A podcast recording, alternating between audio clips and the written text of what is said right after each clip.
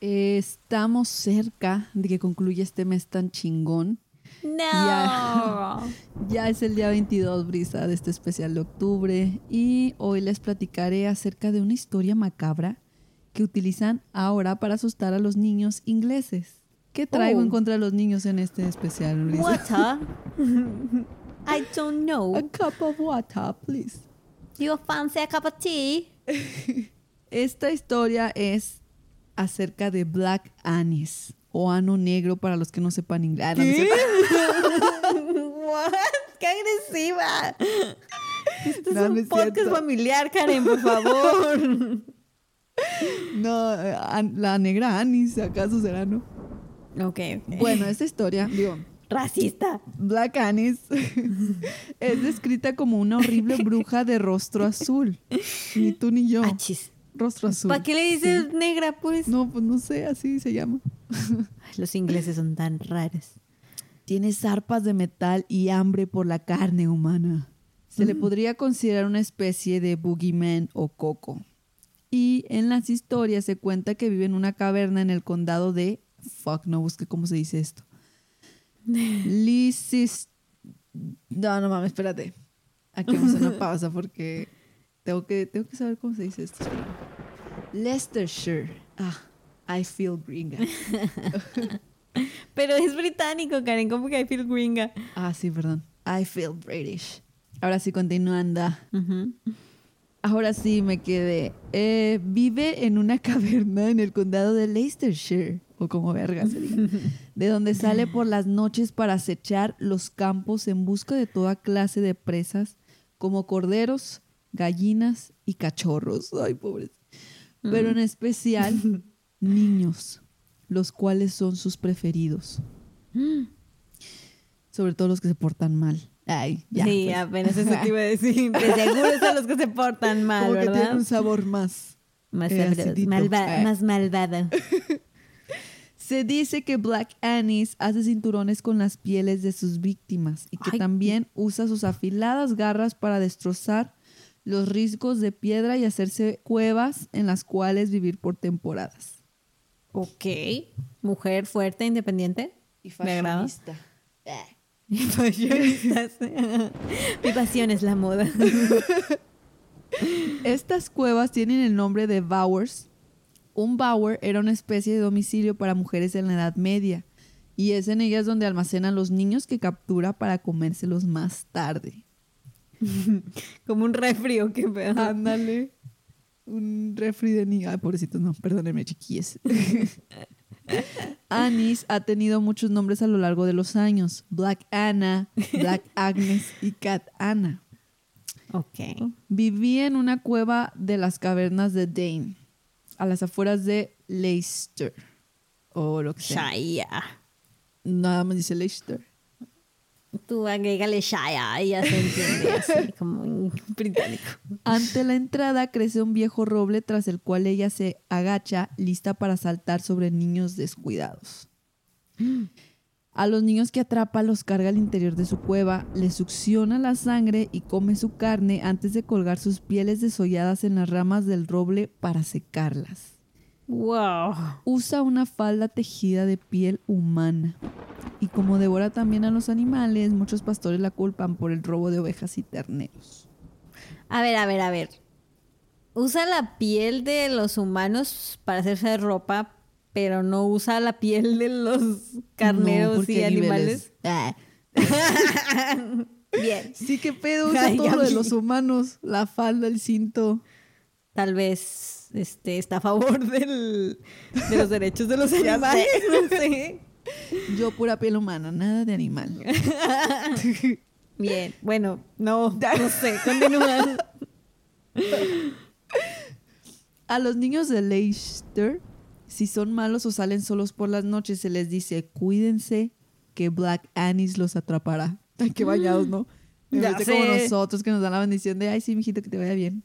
Ya sé. aguas con la Black Anis, eh. Eh, te va a desollar. Te va a desollar. Te va a usar como cito, ya tú sabes. ah, chica, parece, parece remix de canción de reggaetón, ya tú sabes, pa. Ya tú sabes, morrillo, que la Black Annie viene por ti. Black Annie es el remix. Ay, pues. Ándale que viene la Black Annie por ti. ¿eh? En 1941, una mujer relató su experiencia con la bruja. Tres chicos habían sido enviados al bosque por su madrastra para recolectar leña. Al caer la noche, temían que Black Annie saliera por ellos, pues se decía que aparecía al anochecer porque la luz la convertía en piedra. Petrificada quedó. En el bosque escucharon sonidos a lo lejos y al asomarse por sobre unos arbustos fue que la vieron a la terrible y azulada bruja al frente de su cueva. Incapaces de huir, cargando la leña, decidieron tirarlos y salir huyendo. Pero Black Anis los persiguió y casi estuvo por atraparlos cuando ya habían llegado a la puerta de su cabaña. Afortunadamente, el padre de los niños salió corriendo con un hacha en las manos y la estrelló de frente en la cara de Anis. No te esperabas este plot twist, ¿verdad? No, pero me agrada. Exacto. La bruja, al verse atacada, salió gritando sangre, sangre y desapareció en el bosque. Hubiera hecho algo más macabro, ¿no? Algo en latino, se hubiera inventado palabras. Me van a saber, no manches. Acuna matata de perdido. La mujer decía que los aullidos de Anis fueron escuchados por todo el pueblo y que el rechinar de sus dientes era un sonido de advertencia, pues además de ser audibles a lo lejos, era una advertencia de que la bruja tenía hambre. Oh, La qué describió buen como una detalle. la describió como una mujer muy alta, de rostro azul y con grandes dientes perlados. Fin. Fin. Y pues Qué bonita historia. sí, verdad, me encantó. Me encantó el, los outfits que usaba.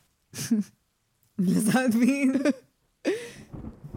Y Soy una pues, fashionista. continuamos diciendo que allá en Europa tienen historias más macabras para asustar a los niños. Nos quedamos cortos aquí. O sea, estás diciendo que le tienes más respeto a la Black Anis que a la Llorona. Bueno, pero en mi defensa, la llorona no se usa por los adultos para asustar a los pequeños. Este es entre pequeños. Entre pequeños se asustan aquí. Bueno, pero hay gente que sí, sus papás le decían que la Llorona iba por ellos. ah, bueno, a mí no me tocó. Como el ropa veje. ah, bueno, yo tuve una infancia saludable, no sé tú. A mí mis mismos compañeritos me asustaban. Sí, a mí también. O a lo mejor Mm, somos más bueno. hardcore por eso, ¿no? Entre nosotros nos, nos, nos infundíamos el temor. Ya, pues, pues sí, porque de algún lado ese, ese niño que nos asustaba en la escuela, Sí, de algún lado lo de algún lado lo sacó, o sea, y, de y sus de dónde crees. Ajá. Pobrecito, bueno, sí. Lo siento, pequeño, que me contó la llorona eh, en la Lo siento, Pedrito, lo siento. Siento que tus papás no te hayan dado el cariño que te merecías. ya sé. Pero bueno, sí, estuvo, estuvo cool. Así es. Bueno, Dante, ven y, darle el, ven y darle el cariño que se merece a la Black Anis. Y cuéntanos una historia de, no sé, una señora azul que se come niños. También. ¿Qué traes hoy para nosotros? Gracias.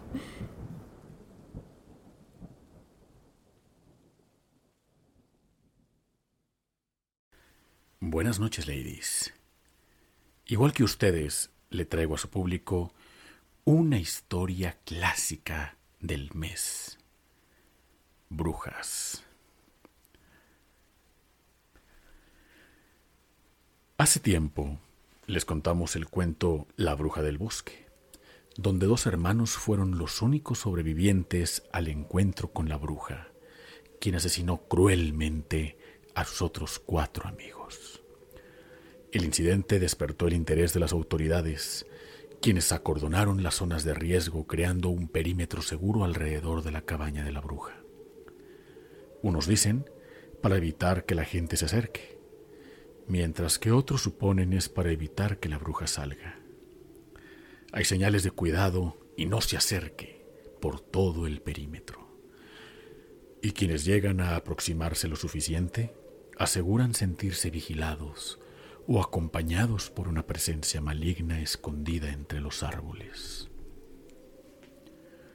Solo los policías tienen acceso al área restringida, pues van armados con grupos de más de cinco y de entrada por salida, solo para verificar que los carteles sigan colocados y que la bruja no ande por ahí a la vista de todo el mundo. Esta es la historia de los oficiales Javier, Caro, Marcelino, Antonia y Alexa, a quienes les tocó hacer el rondín a la zona prohibida del bosque, la zona negra, para verificar que ningún cartel hiciera falta. Alexa era nueva en la fuerza, recién asignada a dichas tareas, mientras que Caro y Javier tenían más experiencia en esto. Fueron ellos quienes atendieron a Diana y su hermano tras el primer ataque de la bruja negra, como ellos le llamaron. Para llegar a la locación de la cabaña, hay que entrar al bosque y seguir un sendero escondido en dirección noroeste. Por alguna razón, siempre hay una corriente de aire frío soplando por dicho camino.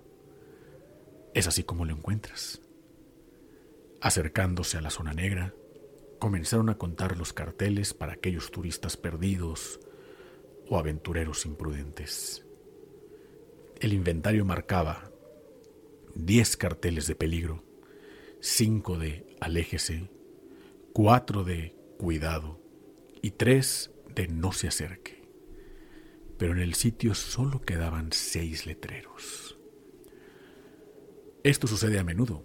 La señora sale por las noches y los quita o los desaparece. Yo qué sé, dijo Javier, acostumbrado a encontrarse en esa situación.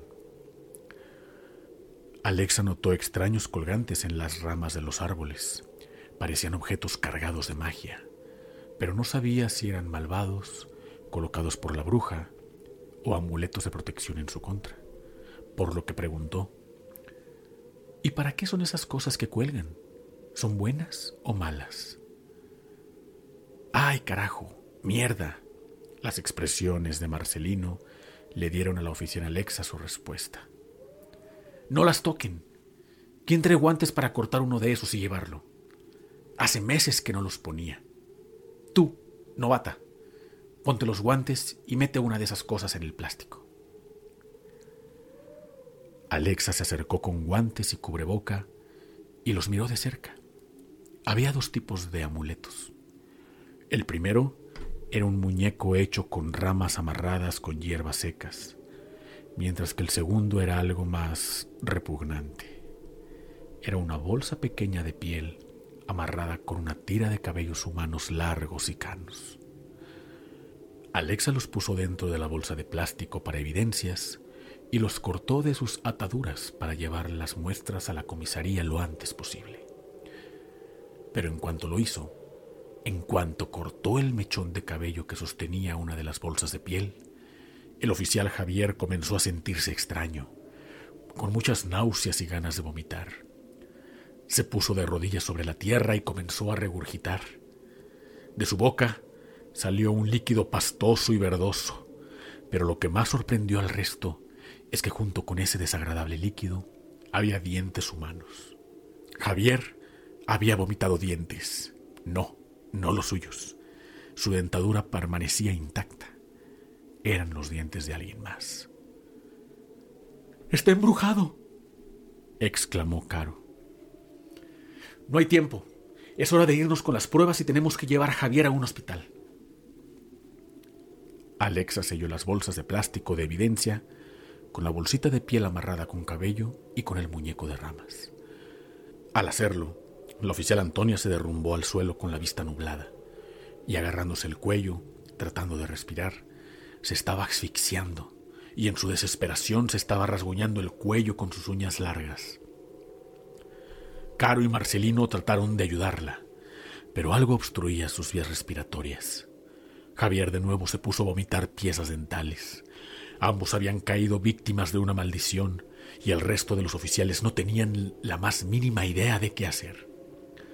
Mientras buscaban una solución, escucharon susurros provenientes de todas partes y con temor de ser hechizados igual que sus compañeros, Marcelino comenzó a correr dejando atrás al resto. Caro y Alexa Trataron de ayudar a Javier y Antonia, pero era inútil. Uno no dejaba de escupir dientes, mientras que la otra aún luchaba con todas sus fuerzas por una sola bocanada de aire. En su desesperación, Javier tomó su arma y se le introdujo en la boca disparándola. Por su parte, Antonia pronto murió por la falta de oxígeno con sangre en sus manos tras haberse desgarrado la garganta. Las otras dos oficiales echaron a correr en la misma dirección que Marcelo lo había hecho cuando vieron la aparición de la bruja negra acercarse a los cadáveres por entre los árboles, reclamando sus trofeos. Corriendo por el sendero, encontraron a Marcelino colgado de un árbol, con una soga que le había roto el cuello. Continuaron horrorizadas hasta que por fin llegaron a las patrullas pero no sin haber visto un par de veces más a la bruja acechando. Al llegar a la comisaría, mientras varios equipos de búsqueda eran enviados al bosque por los cuerpos, otro equipo de investigación analizaba las muestras que había traído la oficial Alexa. La bolsita de piel guardaba en su interior dientes de niño, casi veinte piezas dentales. Por otro lado, la bolsa que contenía el muñeco de ramas parecía haber sido sellada al vacío, como si el muñeco hubiera tratado de respirar en su interior, succionando todo el aire disponible.